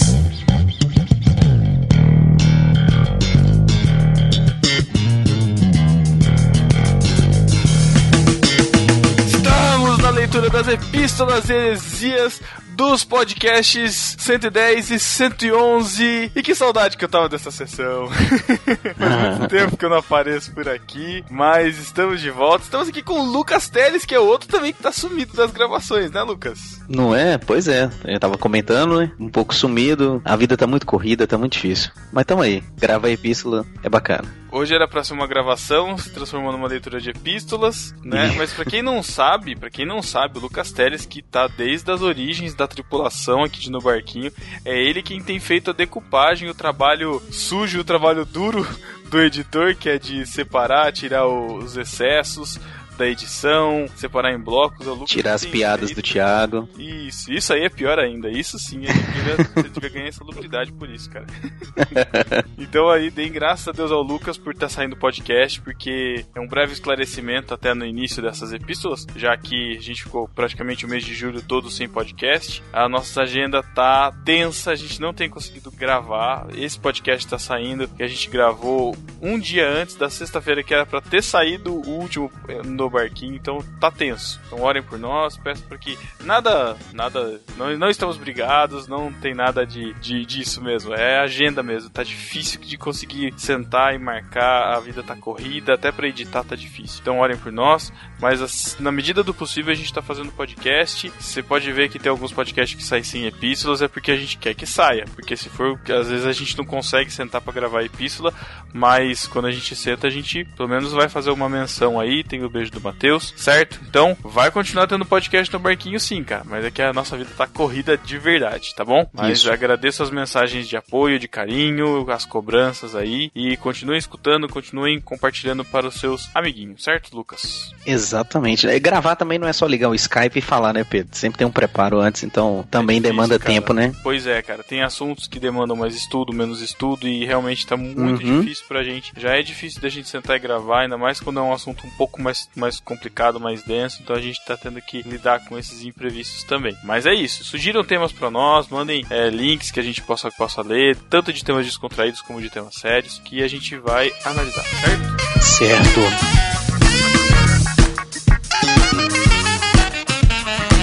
Então tá bom, a primeira epístola a gente vai ler fazer uma epístola, uma, uma epístola bem rapidinha aqui hoje. É uma epístola de terceira João aqui, que nem tem capítulo, é só versículo, sei lá. epístola de Judas aqui. Lucas, epístola do No Barquinho número 110. Leia aí pra gente. Vamos lá, NB 110, Igreja pra quê? Essa epístola veio do tio André Lopes. É, com licença da Camila e Sass, chama ele de tio, tio André Lopes. ele falou assim: Caras, esse episódio e o outro sobre a vontade de Deus foram muito bons para despertar questionamentos profundos que são necessários fazermos. Ser igreja é mais que ir à igreja, isso é um ponto importante. É amar ao próximo, se importar, ser comunidade, doar-se, não só alimentar-se, mas alimentar. Exatamente. Tio André foi bem sucinto nas palavras, mas bem assertivo. É exatamente isso. É muito, é muito bom. Tem sido muito bom essa série que a gente tem feito aqui, né? Esse terceiro episódio que você escutou hoje, praticamente o terceiro episódio também, do questionamento do, do qual o diferencial da igreja, é, o que, que a igreja faz de diferente, qual que é o papel na sociedade, enfim, tudo que a gente discutiu. E assim, tá sendo um complemento muito bom porque faz a gente repensar a nossa posição na, é, em tudo que a gente tá fazendo, né? Eu acho que uma coisa que o meu pastor comenta muito é que às vezes a gente já tem um trabalho de um trabalho cognitivo diário, o tempo todo, tão difícil de a gente ter de refletir, pensar e tal, que a gente não quer refletir na nossa vida espiritual também, sabe? Que é muito cansativo, é muito trabalhoso, mas é essa exatamente a essência, cara. A gente tá aqui por um motivo e pra qual motivo que é? Se a gente tá fazendo qualquer coisa que não seja esse motivo, a gente tá fazendo errado. Então. É, é, é muito interessante isso pra gente poder se realinhar. E eu gosto muito do. Eu tenho. Eu, eu comprei uma Bíblia, só um paralelo, mas que vai fazer parte disso. Eu comprei uma Bíblia é, digital que ela tem o significado das palavras em, tipo, na sua origem, sabe? Então, tipo, se tem a palavra, se a palavra é grega, então tá lá no do grego, é, nananana, que significa não sei o que lá, sabe? Então eu acho muito legal essas, esses detalhezinhos, assim, pontuais, bíblicos, assim, eu já tava querendo comprar faz tempo. Depois, se alguém quiser, entre em contato comigo que eu dou, dou a indicação. E aí, eu tava lendo, enquanto o pastor vai falando, eu vou dando umas olhadas, né? E aí tinha um verbete falando sobre o pecado, né? Então, o que, que é o pecado? Vem de amartia, que significa errar o alvo. E eu gostei muito dessa definição, cara, porque é, se a gente tá fazendo qualquer coisa que não é a vontade de Deus, a gente tá errando o alvo. Então é justamente isso. A gente tem um objetivo, a gente tem um alvo e se a gente erra o alvo, a gente tá pecando. É simples assim. Tão simples e Sim. tão, tão chato, né? Porque a gente É. tem que se corrigir o tempo todo. Isso você falou do pecado aí, né? É, é sobre errar o alvo, eu já tinha ouvido essa definição. E a Bíblia fala, né, que aquele que sabe o que tem que fazer e não faz, tá pecando. então é, é bem por aí. isso. Não é simplesmente você tá fazendo algo de mal, né? Alguma coisa. Então, Uhum. é, tem sido muito interessante mesmo. É, deem sugestões aí de outros temas que a gente possa discutir nessa, nessa pegada que a gente tá fazendo, que é muito legal pra gente, certo?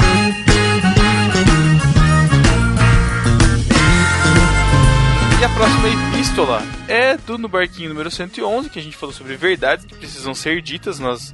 É... ah, Foi um, um alívio de. um desabafo praticamente naquele podcast de, de verdades que a gente estava a falar. E o Jonatas Kelly escreveu aqui pra gente e disse assim: Olá, tripulantes. Este é um daqueles comentários um pouco difíceis de fazer. Eu gosto muito, da- eu gosto muito das brincadeiras e, especialmente, esse episódio teve ótimos momentos para dar risada. Mas quando tratamos do assunto igreja, religião, relação com Deus, vai ter gente que considera cada um uma coisa e tem gente que considera tudo igual. Achei irresponsável só tocar em alguns assuntos, acusar igrejas ou pessoas sem provas e sair dando risada. Se vocês têm verdades que precisam ser ditas sobre o Universal, Igreja do, igreja do Chapelão ou Benin, que tal fazer um episódio sobre heresias?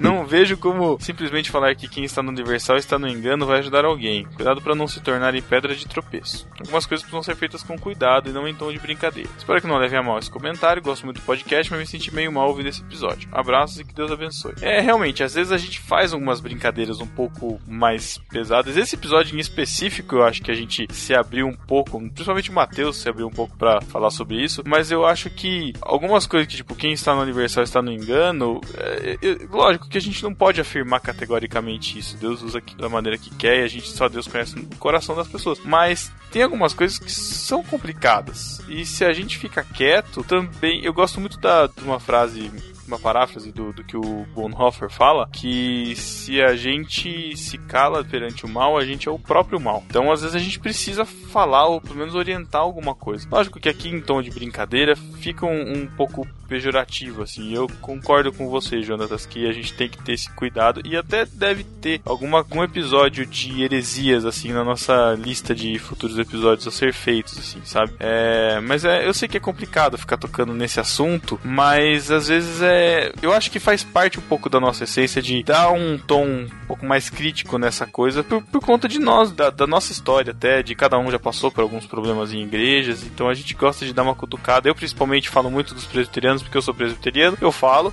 E eu sei os problemas da minha denominação. Da denominação. Da minha denominação, não, da denominação que eu, que eu congrego, né? É, E assim, a gente, a gente tem visto coisas absurdas. Esses dias eu vi um negócio de cigarro ungido, que o cara dá cigarro pra pessoa fumar lá na frente. Meu, tem umas coisas que, tipo, não precisa ter provas, não é uma coisa assim, sabe? É complicado. E só que as pessoas estão sendo enganadas, né? Então, a, a mais recente aí do Pokémon GO também, que eu não, não imaginei que fosse chegar a tal ponto, mas tem coisas que a gente tem que, tem que, tem que tomar cuidado. Mas eu acho que vale a pena a gente fazer um episódio de heresia assim. E valeu, Jonatas, pelo, pelo comentário. Lucas, quer comentar alguma coisa aí? Não, eu quero falar, assim, que uma verdade que precisa ser dita é que o Pokémon é do capeta mesmo, viu? Porque meus alunos só ficam correndo atrás de Pokémon e não estudam mais.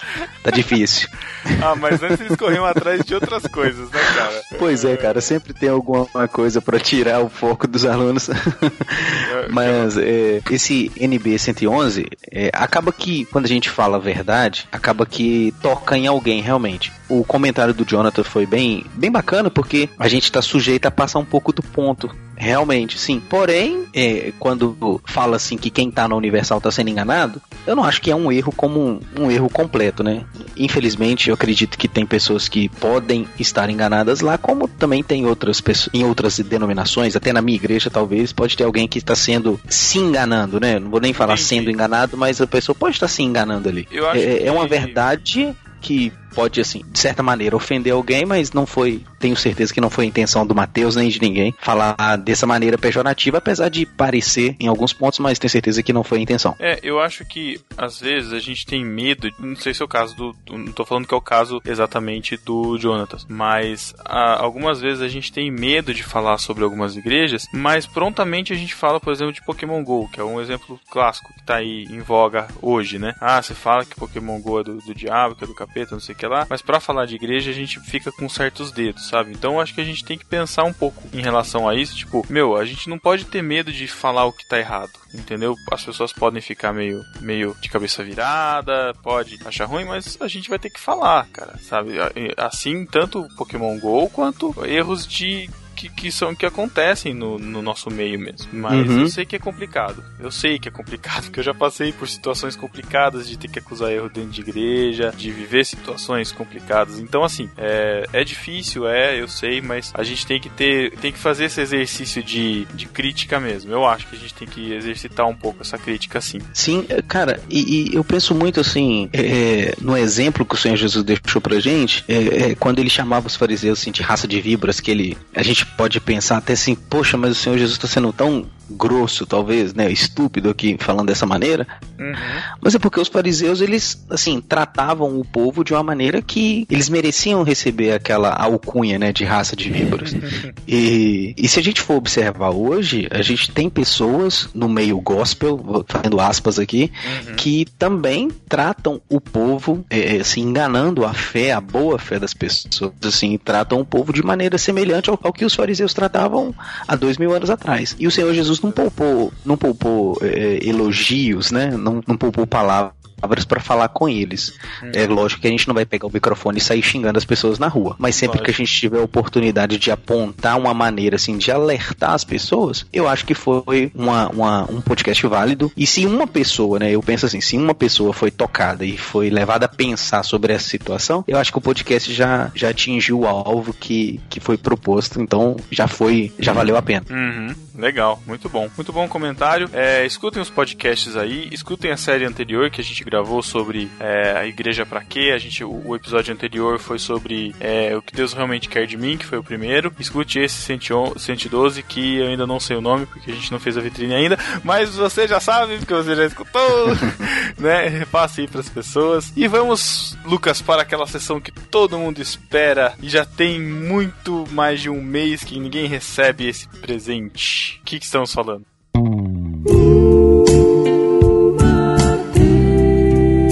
Agora chegou aquele momento que esse senhor, esse rapaz, ele tá assim, com o coração muito alegre, que a esposa dele vai ser uma ótima cardiologista. Por isso ele tá distribuindo vários beijos, beijos pra todos. Agora chegou a hora do beijo do Mateus.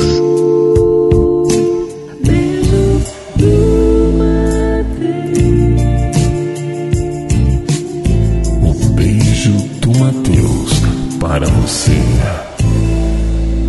Só para você.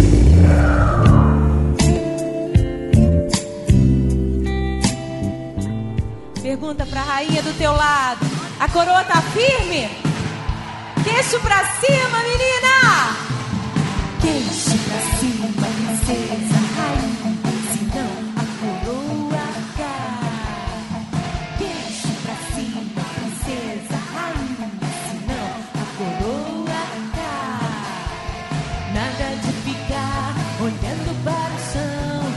Um beijo do Matheus para o Cláudio Antônio, Um beijo do Matheus para a Renata. pro Hugo M.O., Um beijo do Matheus para a Patrícia Matos Vidal. para o Abner Lobo, lá do Ospiacast. Um beijo do Matheus para o Vini Super Silva, lá do Super Crentes. Isso, é um novo podcast supercrentes.com.br, acessem lá. Eles eram do Alerta Crucial, se eu não me engano, quem lembra aí do Alerta Crucial? O Vini era de lá, agora ele tá no Super Crentes, por isso o Vini Super Silva.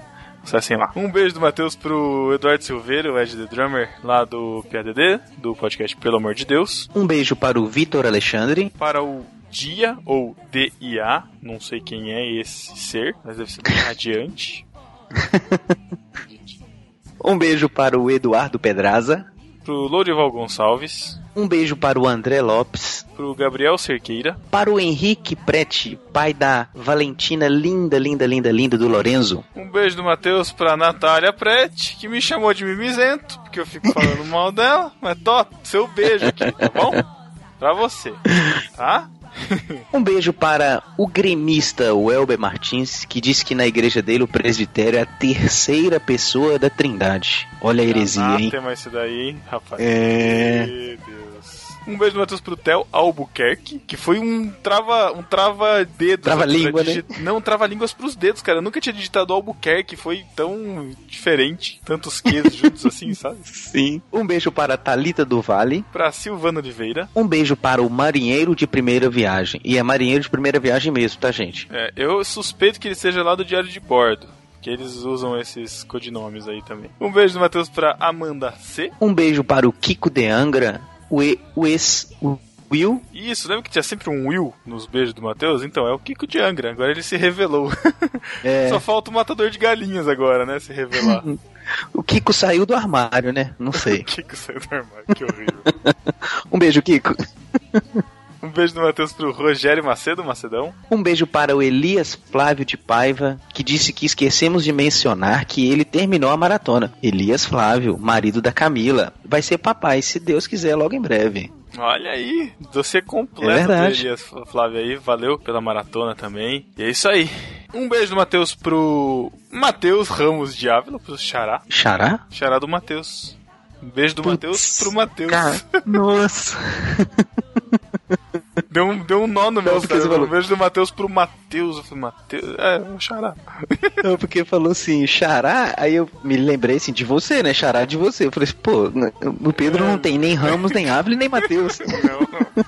Graças a Deus. Um beijo do Matheus para o Jonatas Kerr. Pro Jonas Vitor Maziero. Um beijo do Matheus para o Cacau Marques, o Tan e o Alex Fábio, que participaram brilhantemente do NB 110. E também para o Eric de Oliveira e o Chico Gabriel, que participaram com a gente do NB 111. E também para você, discípulo desocupado que não comenta. Não sei se vocês sabem, mas a gente também tá lá em irmãos.com. Então comentem por lá também. Comentem no nosso site, no barquinho.com. Comentem também no Twitter, Facebook, Instagram. A gente tá, tá por aí, cara. Telegram, acessa lá, procura a gente. Telegram. Se você usa Telegram, cara, a gente tem um canal lá do Telegram. Se eu não me engano, é telegram.me barra canal NB. Se eu não me engano, é isso. Que você acessa lá e a gente tá postando os links dos podcasts e o MP3. Então, se você quiser escutar pelo Telegram, tá lá o MP3. Tem gente que prefere porque no trabalho não acessa e tal. E pelo Telegram funciona. Então, tem todos os jeitos aí. Entre em contato com a gente e deixe de ser um discípulo desocupado, certo, Lucas? Certo, cara. Certíssimo. Então é isso, até 15 dias, se Deus permitir, se Deus quiser, a gente conseguir arrumar um horário pra gravar. Amém. Amém. Vamos conseguir sim, cara. Vamos sim. Falou. Falou, gente. Um beijo para todos. Um abraço. Em ti somos mais que vencedoras, amém! Ele era da igreja de quem mesmo? Era batista, né? Uma igreja batista. Da igreja era de ovelha, quem? Era ovelha do Ed René. Não, não era não, ah, mano. Não. Eu então. não tenho nem idade para ser ovelha do Ed René. Como assim, cara? Olha, não, porque Thiago, antes de, antes de ir pra IPAB, o Ed René foi pastor em Jundiaí, um tempão. Ele, o Ed René morou em Santos, mas ele não foi pastor em Santos. Tá. Corta isso, editor. Corta isso, não você ser processado. Ah, ah, eu lembrei onde que igreja que ele era. Era hum. uma igreja, ele era pastor dele era o. Era de Santos, né? Augusto Nicodemos.